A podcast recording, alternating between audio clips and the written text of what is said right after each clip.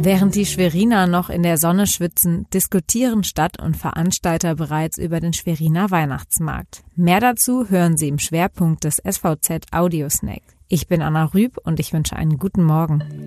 Weitere regionale Nachrichten vorweg. Einen Zwischenspurt bei der Jagd zu einem neuen Geburtenrekord erlebt gerade das Team des Hagenower Mutter-Kind-Zentrums im Westmecklenburg-Klinikum Helene von Bülow. In diesem Jahr wurden bisher in unserem Krankenhaus in Hagenow 428 Kinder geboren. Statistisch gesehen haben demnach durchschnittlich jeden Tag zwei Babys das Licht der Welt erblickt, sagt Sabine Österlin, Sprecherin des Klinikums.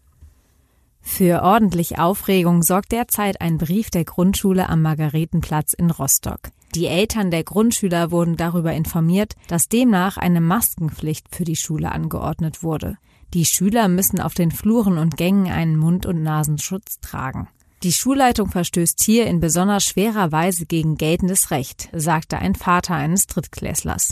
Laut Rostocks Schulsenator Steffen Bockhahn handelt es sich bei der Anweisung durch die Schulleitung aber lediglich um eine Empfehlung. Die Rektorin habe in ihrem Bereich die Möglichkeit, eigene Maßnahmen in das Hygienekonzept der Schule mit aufzunehmen.